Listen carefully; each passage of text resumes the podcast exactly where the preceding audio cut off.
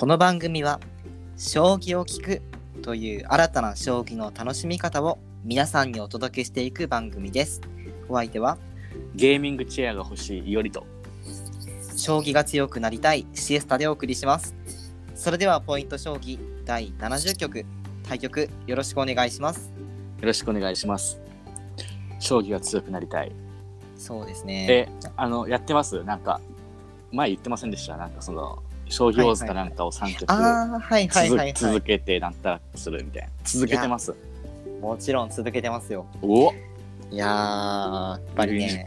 そう有言実行はね大事だなと思ってそう1日3局っていうのがねまたちょうどいいペースなんですよね。はいはいなんか例えばそのなんだろう通勤してで、えーまあ、ちょっと早く着いちゃったなって時とか、まあ、2 3 0うんうん分ちょっと余裕があるなって時に、うんまあ そこでねあのなんか自分の勉強をねしたらよかしたらする人もまあいるんでしょうけど僕はねそれ将棋の時間に当てて。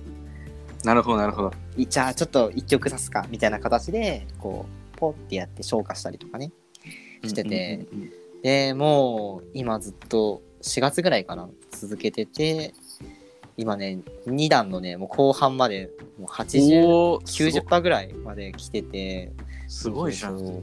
やっとやっと3段に上がれそうだよって感じですね。なるほどね。うん。まあすまあ。ごいですね。そうですね。まあ将棋ちゃんと真剣に指せば。あ、やれると。そうそう。ある程度やれるんだぞっていうのをちょっと。なるほど、なるほど。そうそうそうアピールしておかな。いといやまあつあれですけどね。弱いですけどね。また強くなりたいなっていうふうに。いやでもやっぱ藤井先生のご活躍っていうのもねやっぱりあってね。確かにね。自分のモチベーションもね、まあ、僕含めて、まあ、皆さん上がってる方っていうのが、まあ、すごい多いんじゃないかなというふうにね、思いますけれども。まあ、ゆりくんもね、あの、まあ、将棋をネット将棋指すのかな？ゲーミングチェアでね。いや、違いますそう。か違います。全く違います。なるほど全否定します。すみません。ゲーミングチェア。確かに、ね、ゲーミングチェアって言ってるからやっぱゲームするための椅子だし、うんうんうんまあ普通に考えたら CS サンドねさっきおっしゃったことのことをね やっぱりイメージする人多いと思うんですよ。うんうん。うん将棋をしててゲーミングチェア欲しかったらあ長時間将棋勉強したいからうんうんうん。ゲーミングチェア買うんだなって思う方いらっしゃると思うんですけれども。いやいや違います違います。そそんなねそんな綺麗、はい。綺麗なねその理由でねゲーミングチェアが欲しいわけではない。ほうほう。ちなみにじゃあそのゲーミングチェア欲しいっていうのはなんか使う当てが？いやもうかっこいいじゃないですか。ココックピットみたいで。いやまあでもねそのよくねその配信者の方とかでねあのそうそうそうそうゲーミングチェアに座ってこう配信されてる方とかにこう顔を出していらっしゃいますけど確かにかっこいい、そうそうそうめち。ゃくちゃかっこいいしあとまあでもよりくんだったらさその編集とかもね使ったりするのかな？うん。いや確かに編集する時ものすごい時間座るし、はいはいはい、はい、最近ね毎日一冊本読んでるんですよ。おおはいはいはいはい、まあそれだったらね、まあ、23時間とかだから全然いいんですけどうん。そこでまた例えばレポートなんか論文書くとかさレポートはい書くとか、はいはい授業を受けるとか今もう全はいはい部オンラインですから、ああなるほど、でね、編集するってなったらもうほぼ座ってるわけですよ自分は。ああそうか。じゃあずっとパソコンの前で座ってるっていう感じなのか。うんそう。そうそうそうそう。だからちょっとゲーミングチェア欲しいなと思ってうんうん。で大阪の家電量販店に行ったんですよ。そのほう。ほう e スポーツ用のコーナーがあるところにね。ええー、そうすごいなそれ。はいはいはい。めちゃめちゃ欲しくなった。やばい。実物見てね。そう。うね。座るじゃん、えー。はいはいはい。でちゃんとモニターもデスクも。かっこいいわけですよ。ああなるほどねもうねガジェット好きなね人にはたまんなかったですね。ゲームしないですよ。ゲームしないですけど、はいはいはい。まあ、一応ねその編集するし、まあ、一応ゲーム学っていう領域ですから。うんうんうん。ちょっとゲームをちょっとやっていきたいなともちょこちょこ思ってたりとかするんで、まあ、デジタルゲームあんまりしないんですけどね。うんでもまあちょっとや研究者としてね。そうそうやちょっとやってみたいなと思ってその人の研究内容とかさ人が研究してるゲームちょっと聞いたらやってみようかなって思いたくなるじゃん、確かに確かだからちょっとまあそんな本格的にはやるつもりはないけれども、まあ、やりたいなとも思うしにだから最近ねまずデスクも欲しいんですよ。もうね家で勉強しないっていう環境にしてたからなるほどなるほど。もう本当にね机とかもないないんですけどちょっと最近家にいることがちょっと多くなってというか雨も降ってるしねめんどくさいし、うん。ってなってきてちょっとねゲーミングチェアあったら多分集中できるんじゃないかなって思ってて 多分勉強とかめっちゃはかどるだろうなって思ってるんでちょっと今考えてます。ね。でもあれじゃない？その前回の工場の時にもさうん。アップル製品をまた買う予定があるとかっていう話をされてましたけど、うん。もうお金の入りようがすごい。そうなんですよ。そうなんですよ。いや椅子なんかね本当にもう7万とかしますから78万とかしますからすごいゲーミングチェアとか高いやつはもっと高いし、まあ安くでもね23万とかでもあるんですけどそれぐらい出すんやったらパソコンをちょっとあーなるほどね。レベル上げたいなって思うんですよね。まあまあ優先順位みたいなのもねね。そうそうそうそうそうまあ、まあ欲を言えば、うん。そうそうそうそう全部欲しいけどみたいなね。そうそう。もう考えてることが幼稚園生です。あれも欲しいこれも欲しい。もう成長してない。全く いやいやいやいや。でもねまたあのーまあゲーミングチェアなりねその、まあ、新しいパソコンなりを買ってねまた今後ねよりくんの活動にね、えーどんどん役立てていってほしいなというところで。役立てれるといいんですけどね。欲しいだけでねで買って満足しちゃうパターンたくさん経験してきてますから僕は。なう。るほどね。そうそうそう。このねか買いたいなっていうその悩んでるところが僕幸せなんです。あーでもそれはわかりますその買おうかな。だって必要なものだったらすぐ買えますもん。うんうんうんだって本とかだったら普通にも最近ポッて買いますもん。あもう読むってなったら。なるほど研究に使う用のそうそう。本。何も躊躇もなく買います。うんうん。でも悩んでるってことは多分必要ないんですよ。あーなるほどね。なるほどね。そう極論ね。そうまあそういうね何も成長しないよりがね 陰性にもなって。今からねポッドキャストで話していくわけですけれども。いやいやいやいや。あそうだよね。今回話す内容もこれが欲しいあれが欲しいだもんね。大会の商品でね。はい。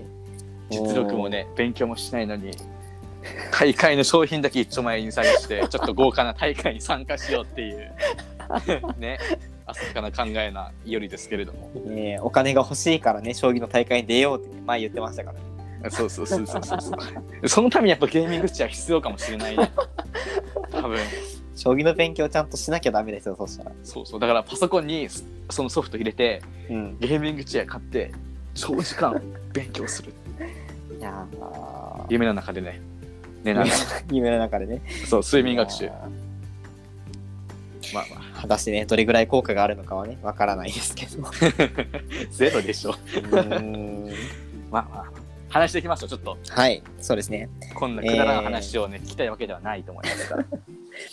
まあ、今回はですねあの前回ね、えーその藤井聡太先生の、まあ、ご活躍っていう話から、はい。えーまあ、その大会将棋のね大会でこうもっともっと盛り上げていくためにはやっぱりその景品とか、はい。なんなら賞金っっていうところも、まあ、どんどんそういう大会とかが増えてくると、まあ、面白いんじゃないかいいんじゃないか将棋普及につながるんじゃないかっていうようなね話で最後終わったと思うのでそうでしたね。今回はそうそう、まあ、僕たちがこれまでね将棋の大会だったり、まあ、イベントだったりっていうのを、まあ、何度も何度も、まあ、開いてきてあと参加もねしてきたので、まあ、そういった中からのこういうのがあったよっていう紹介。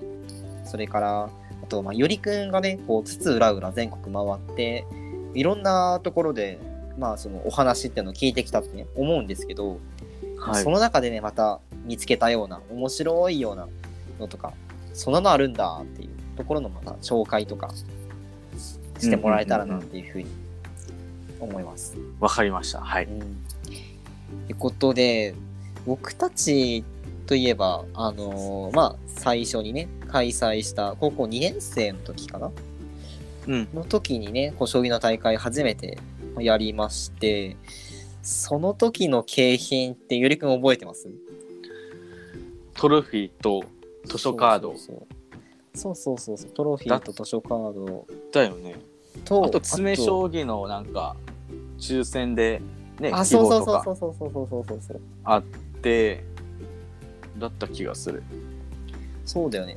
なんか結構そもそも僕たちが初めてその将その将棋の大会開いた時の景品ってなんか結構その時点で珍しかったなって思うんですよね僕。嘘うん。でなんかあんまりなんだろうなその商品券とかあのー図書カードうんをもらえる将棋大会に僕参加したことがなかったんでえー、嘘。あ結構あるかな。えなんか結構あった。あった気がする。あだからそのそうか発想に行ったんだと思うけあど。あそうなんだ。あーあれなんかな結構小学生とか中学生とかの大会がそんな感じなのかな、うんだったと思うよ。多分学生だしたやっぱ本はいはいはいはい。自分のお金で買いたくないじゃん。勉強道具なんか、そうだね。わかるわかるわかる。でも図書カードだったらさ買わざるを得ないじゃん。確かにね。それしか使えんもんね。そう。確かに確かに。そこの、まあ、大人の思いがあったんだと思ってそういう大会があったんだと思うけど。で、ね。その大人の考え裏の考えに気づかずにあ将棋大会って図書カードもらえるんだっていう あ考えに洗脳されててそれになったんじゃないかな。なるほどね。そうかそうかそうか。そうか。なんか結構シエスタのイメージだとはい。なんか将棋大会って言ったらそのあんまり商品が出るっていうイメージがなんかあんまりなくて、まあ、せいぜいその、うんうん。うん商品が出る大会はなんか優勝者に駒とかあーのなるほどね。その将棋盤とか、うんうんあとまあそのサイン記号を入れてもらってるやつとか、うんああいうやつがその優勝商品とか入賞の商品としてもらえるみたいなイメージがもともとあってうんなんか結構し個人的には新鮮だったんですよね。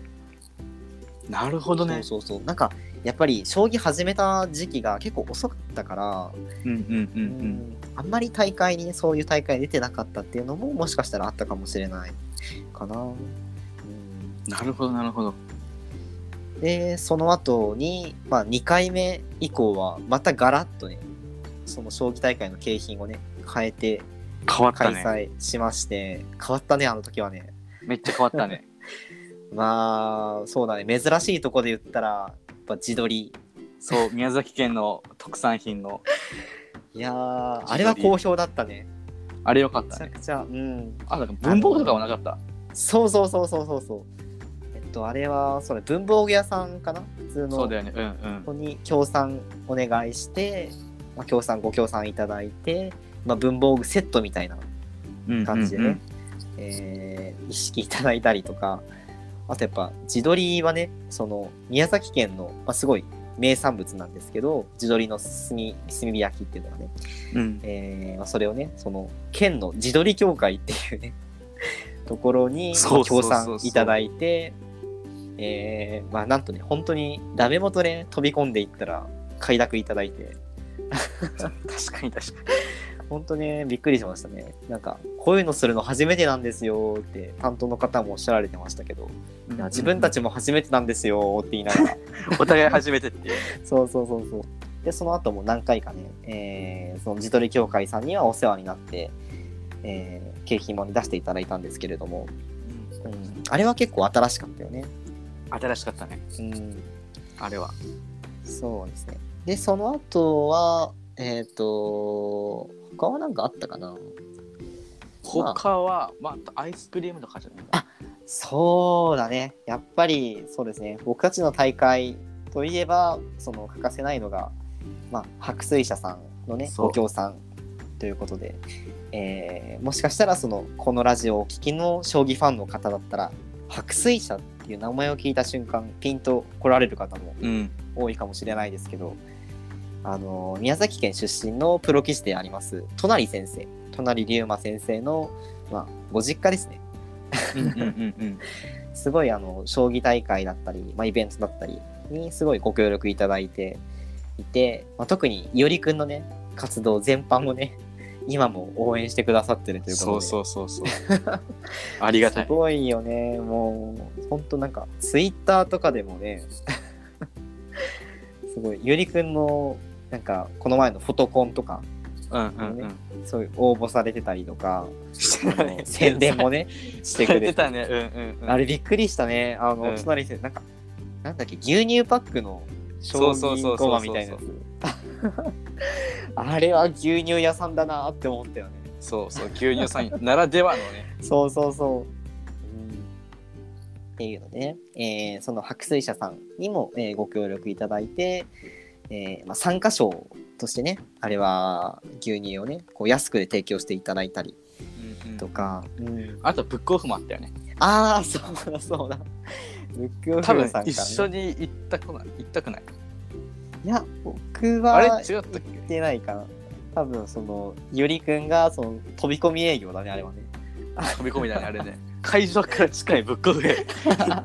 行って協賛してくださいって言ったらなんかエリアマネージャーがどうのこうのって言われて あそんな上まで行くんだって思ってそうだね。まさかのね話をね取り付けてきてくれてね、うん、あれも商品券だったよね。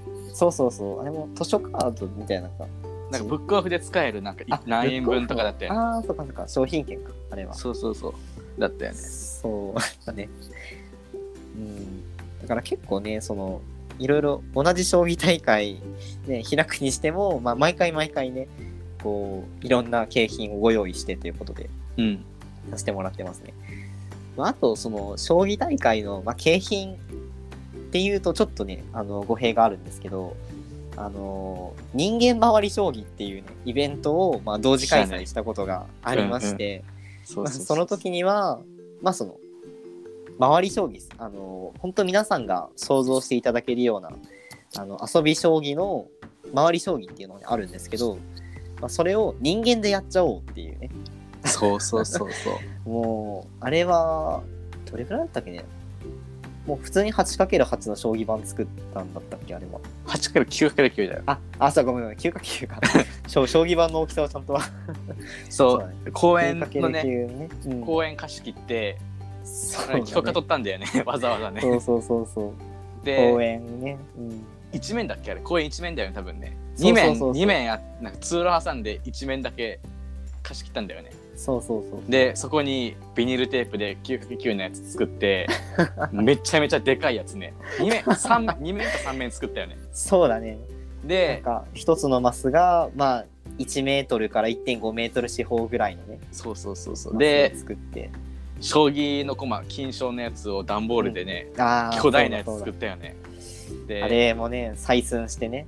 あれねめっちゃ大変だったみたいな。あれマジ大変だった。もう算数が苦手なんで、ね、自分がね 計算して段ボール切っていくからものすごい大変だった。いやいやいやいや。でもね1個2つ作っちゃったら簡単だから。そうだね、型を取ってね。そう全部写してくるだけだから。そうそうそうそうで自分たちが駒になってね そうそうそうそう。振って投げてね。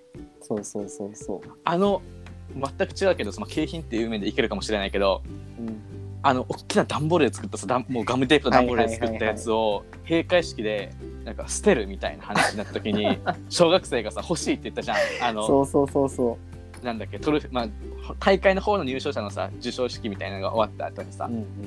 これ欲しいみたいな感じでさそれなんかじゃんけんの総取りみたいななんかああったよねありましたね。これ欲しいんだと思って俺ゴミだと思ってたから捨てるの困ってたじゃんこれどこに捨てるみたいな感じだったじゃんうん。それを持って帰ってくれたからね小学生たちたもう喜んでたからよかったよね あれは本当面白かったですね。うんあれ面白かったうん。で、その将棋のね、周り将棋の、まあ、景品っていうことで、まあ、飴をね、用意して、つかみ取りみたいなのをね。で1位の人が図書カードでしょそれあ、そうそうそうそうそう。だって参加費無料でさ図書カードもらってさめちゃめちゃいいよね でそうよね。参加賞が飴のつかみ取りだよねうん飴大量に買ってきてうん。うん。もう取れるだけ取っていいよみたいな。いやーあれもね、あの、なんか、業務スーパーみたいなところにね、行って、言っをね。ねそうそう大量に買ってみたいな。すごいその高校生ではねなかなかできないような体験もできたのでなんか大会開いてよかったなと思ったし、まあ、景品をね自分たちで用意してとか考えてとかやるっていうのも、まあ、すごい大きな経験だったなって思うので、ちょっと話のね本質はそれちゃいますけどまあまああの、まあ、ご紹介としてね、えーまあ、こういうような大会イベントと、まあ、景品を、まあ、用意しました。ってことで、うんうんうん、お話しさせていただきました。あれもしたよね。クリスマスの。ああ、そうだね。クリスマスパーティーとハロウィンパーティーあハロウィン、してそう、ハロウィン。そう仮装してくるっていうので、ね、そうそうそう。で結局一人しかさ 仮装してこなかったけど。そうそうそう。ハロウィンのまあでもみんなね学生でね制服着てきたからあ確かだに実質仮男子高装みたい生女子高生の仮装をしてきたっていう。な、まあ、名目でね。それは、うん、言えなくもないかなそうでも自分たち私服だったけどね。間違いない。間違いそう後輩がその制服でちゃんと来てくれたのに自分たちは私服でもう普通に参加してるっていう。そうそうそうそうそあれも面白かったですね。う参加費がねお菓子でね。あそうそうそうそう。でお菓子が総取りみたいなその参加し賞として持ってきたお菓子を総取りみたいな感じでね、あとその特別企画っていうかねその飴を舐めたらなんかそう。似てさせる似てみたいな。させるみたいな。クリスマスプレゼントで 駒箱に飴入っててつって、はいはいはいはいはいその全部入ってるとは限らないんだよね。そうそうなそうそう。何が入ってるか分かんなくてだって「O」は絶対入ってるんだけどあそう「O だ」ね。と飛車2枚と角2枚だったりとか「O」と歩だけだけど飴が飴が入っててそうそう2個3個とか入ったりとかね。で飴を舐めると2手だけさせるみたいな、なんか高校生ならではのねうん。発想でやってましたね。楽しかったねあれね。楽しかったね。あーでもなんか今考えてみてもなんかあの企画はやっぱりなんか普通にその小学生受けも当然するだろうし、うん。高校生でも楽しめるイベントっていうことでだって2手させるなんかね。大会でね。ないからね。夢だよね。そうないよそんないやーよくプロの将棋とかでもね解説してて「いやーここで2手させればね」とかってそうそう言ったりもしてますけど本当に2手させちゃうから。そうそう。こ こっちのねハロウィンのクリスマスか。クリスマスの将棋大会参加してもらったら2手させるよ、うーん。いやー結構ねいろいろやってきましたけどなかなか面白い企画でしたね、あれもね。楽しかった。うん、そうですね。だから結構僕たちがまあやってきたイベントとかでも、まあいろんな商品があったと思うんですけど、まあ、いおりくんが今回、まあ、全国回ってみて、なんか面白そうなやつとかって見たり聞いたりとかしました？なんだろうね。やっぱりその宿泊券とかじゃないかな。宿泊とかそうやっぱり豪華な方に行っていくよね。はいはいはいはいはい、はい。とかまあ宮崎だけど将棋盤とか綾野かはいやの将棋盤だったりとか、あーあと将棋の駒天童とかだったりとかしたら。うんああ確かにね。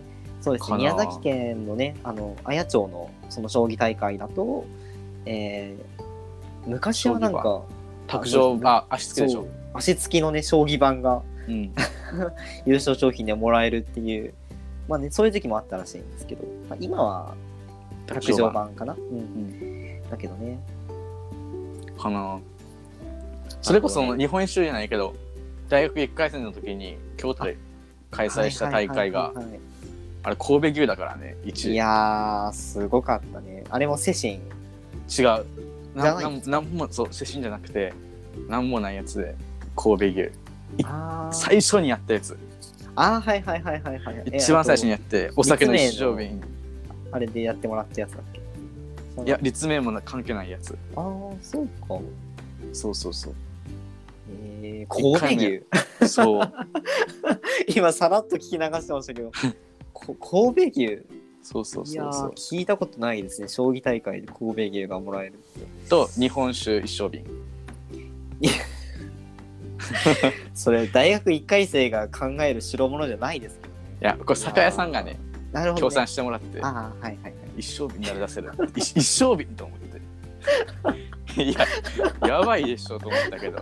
まあでもね大人の人が参加する大会だったから。はいはいはいはい。なるほどね。子供ももちろん参加してたけどうんうん。大人の人がかなり多かったからまあまあよかよかったけどね。なるほどね。あそれで言ったらあの僕もねその宮崎の大会になるんですけど霧島酒造さんが、あーそのごうんうん。ご協賛いただく大会だったかな？ちょっと大会名をちょっと忘れちゃったんですけどうん。でその、えー入賞者その4位以上かな、にはその霧島酒造の黒霧島っていうね、ねお酒焼酎があるんですけど、まあ、それのちっちゃいパックかな、1リッターとか。ちっちゃいパックを、えーそのまま、まあ、小学生中学生高校生大人誰でも渡すっていう。え それがあって、うん、自分もね一回持って帰りましたね。高校生の時に。すごい 未すごいあの成年だけどね。いやそうそうそう。えそれ渡していいんかってめちゃくちゃ思いましたけど。あのめちゃくちゃあのおじいちゃんに喜ばれたっていう記憶がありますね。なるほどなるほど。うん。結構ねそうか。そういうのもねまあ地区によってはあるのかもしれないね。あるね。地元のお酒みたいなのがね、あるある。あとはもうそれで言ったらもうヨーロッパで開催した大会なんか日本旅行だからね。そうだね。日本旅行と天童の駒と茅の将棋盤。そうだね。日向茅の。いやそうですね。この景品の話をするとき絶対に忘れちゃいけないのが、まあ、よりくんのねセシン将棋トーナメントのあれはその抽選で日本旅行プレゼントだったよね。そう。で優勝者に将棋盤と駒。いやーそれもね質のめちゃくちゃいいめちゃめちゃやばい。いやだって自分が欲しくなるもん。毎回。あの主催してていや今回のさフォトコンもさーはいはいはいはい。あの龍馬の番じゃん。茅のいやー将棋のデザインされた。本当にうん。毎回欲しい。だって高校生の時もさだって図書カード1万円分とかだったじゃん。そのさっき話したやつとか。そうだねそうだね。めちゃめちゃ欲しいよ。だって参加費1000円とかでさ10倍になって帰ってくるんだよ。めっちゃ欲しいよそんいな確かにね大抽選会でねあの参加者70人ぐらいに対して50何人持って帰るっていうねそうそううそうそうそうそうそう。すごかったよねあれね。すごかったね。還元しまくりだよね。うん。まあそれでもね本当にいろんな人の協力があってまあ赤字は出さずにそうそうそうそう。うまいことやれたんで、うん、本当にいい経験でしたね。確かにね。結構振る舞ってるね。そう考えると あの大会すごいね。そうだよ。あの大会は本当にもう大サービス出血ももう大出血ですよ。やばいね。うん。そうですね。まあそれがね、まあ、今のよりくんの活動にねこうつながってるのかなっていうのはちょっとはね、うん、思いますけど。そうだね。そのそれこそ今ちょっとさっき話してましたけどその世新将棋トーナメントヨーロッパで開催してた時には、えーなんか聞く話によるとテレビ局から取材があったとかなかったとか。あそうそうそうそう。あったあったあった「言うはなしに日本へ」っていうね。そう。テレビ番組からね取材されて。あれびっくりした僕も。マジでびっくりした。そうですねあの時はこの時はなんかプロ棋士の先生もね一緒にそうそう。ご出演していただいて。山口恵美奈先生とうん。隣龍馬先生にねそう来ていただいて、だって日本ただで来れてさ 観光できて 日本のテレビもまあ出てうんうんうん。プロ棋士の先生と指して 将棋を。でね。センスもあのその場で書いてさうんうんうんうんもらってたじゃんいな。ねいやあれ、自分もびっくりしてえ？みたいな。自分も欲しいなとか思いながら。そうそうよね。よりくんもファンやしね。将棋ファンやしね。えそうそうそう。うわいいなとか思って、いうん。や毎回ね主催するたび思うんですよ。この商品マジで欲しいと思って。でも主催者が出たら誰も運営できないじゃん。な確かにね。だから出れないんだよね。いやーちょっとねそうです出たいなで将来その世新将棋トーナメントトーナメントその、まあ目標としては賞金が5億円の大会になる予定だから、もう宝くじですねもうね。額がね。そうそうそうそう。もう世界のナンバーワンを決めるうん。タイトルマッチみたいな。世新っていうタイトルうんうんが世界の1位のなんていうか称号うんみたいな。称号ね。うんうん。にしようと思ってて5億なんかもう欲しいに決まってんじゃん自分もうねプロアマ問わずみんながその5億のために将棋を勉強してそうそう。みたいなね。そうそう。それが将棋普及一番の将棋普及っていうね。それを目指してるから例えばさ、うん。それがもう主催できるってなった時にさうんうん5億なんかあったらもうマジで欲しいじゃん。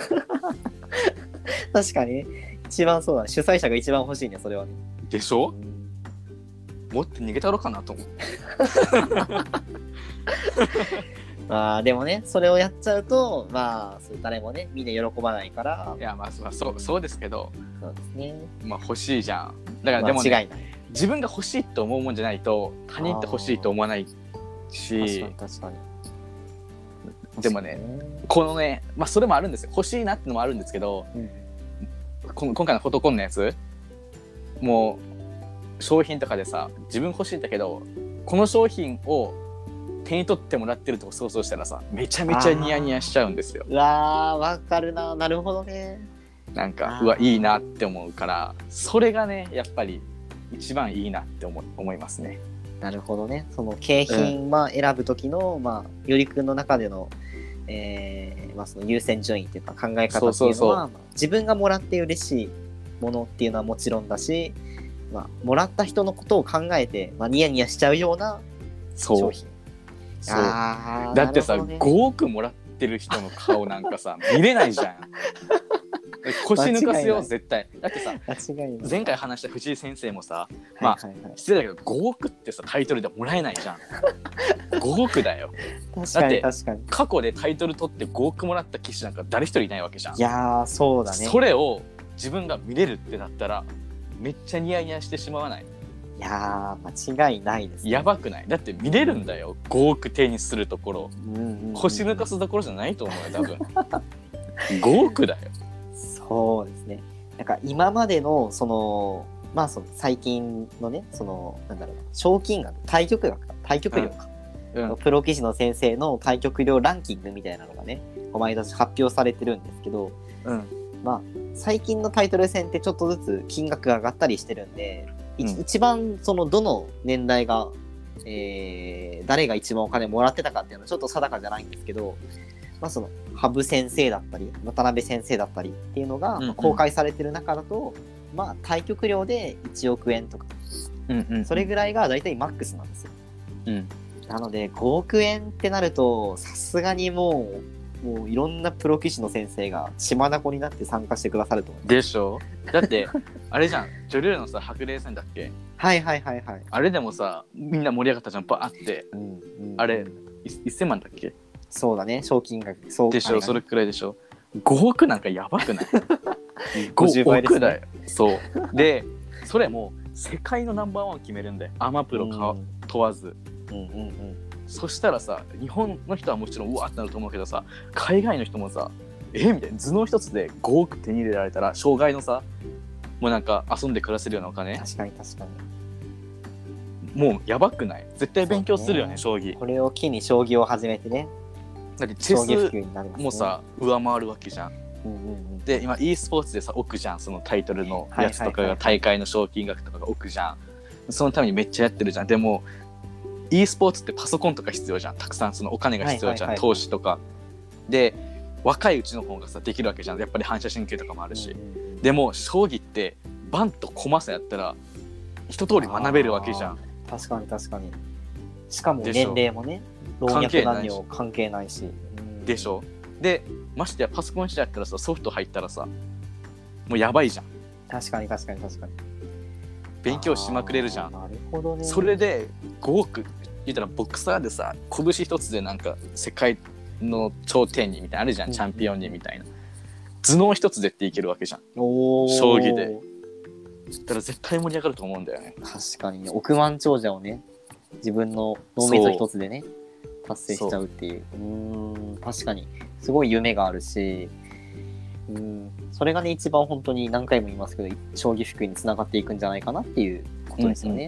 うんうんうん。うん。やばいよね自分でもやばいと思う 話してるだけでやばいと思う 確かにね、まあ、それがまあ今のよりくんの、まあ、目標というかね、まあ、達成するそうだね。ていうんですかね。その精神の最終形はそれ。うんうんうん。自分が大会を主催し続ける目標がそれ。だうんうん。なるほどね。って参加したいでしょ絶対シエサさんも。いやそれは僕はあのそのもちろんなかなか勝てないっていうのは分かった上で絶対参加しますだってさ仕事さ仕事5年ぐらい休んでさ将棋 没頭してさマジで毎日やるみたいな。いやーでも本当そういうそういうことをされる方はいらっしゃると思いますね。いるよね。ましてやさ、うん。元奨励会の人とかもさもうすごいとこまで行ってるわけじゃん。うんうんうんうん。だからね。ワンチャンって思うよね。うんうんうん。でそれもトップが5億だけどそのだって国代表とかでもやっぱり何千万ってもらえるみたいな、うんうんうん。そっていだねうやっぱりあるからそその竜王戦とかでもあるじゃん。ここの、うんうん。ここ突破したらいくらもらえるみたいな。そうだね。だからそれだけでもやっぱりさ嬉しいっていうかさおおってなるじゃん。うんうんうんうん。なるほどね。なるほどね。そうだね。なるほど。じゃあやっぱり景品のね話をするとやっぱりその大元の将棋大会もねどんどんどんどん盛り上がっていくっていうことで、うん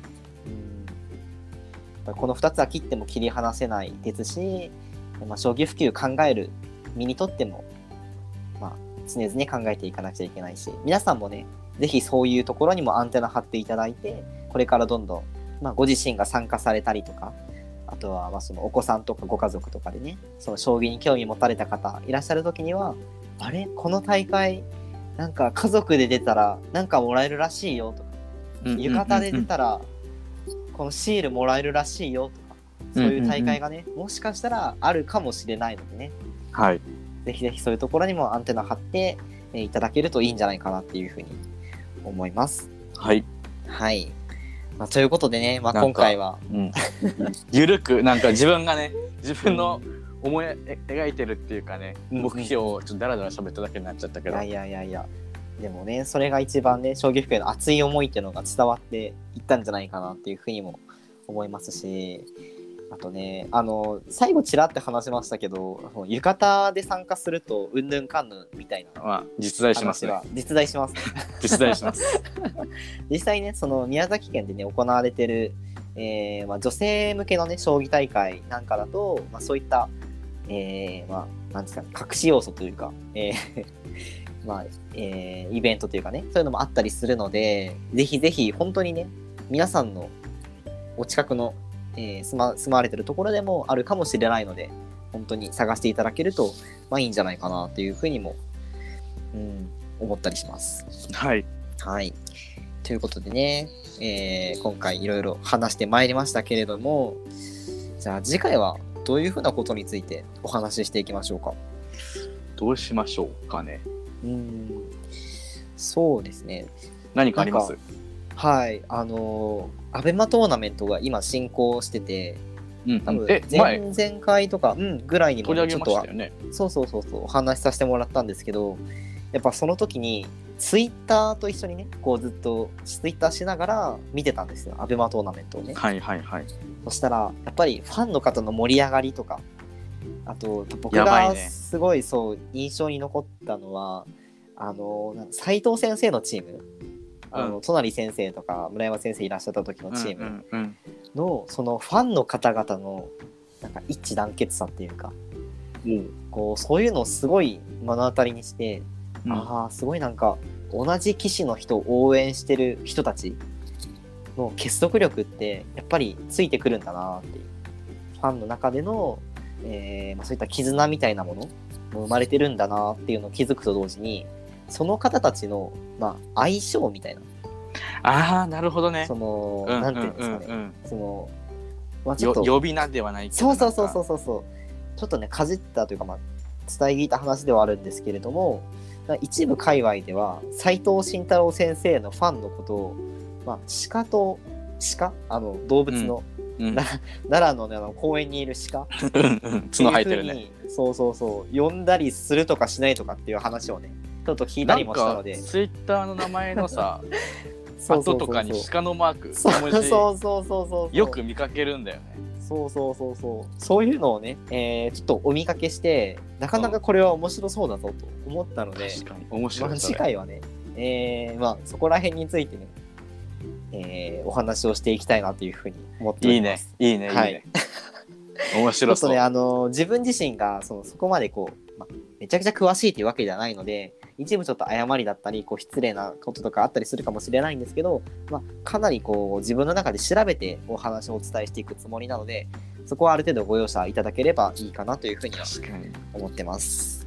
ちなみはい、に CS さんは鹿なんですか？いや、残念ながら私はですね、あ鹿ではないんですけれども、おう。えーまあ、おそらくね、えー私の一番大好きな先生のファンの相性もあるはずなので、はい。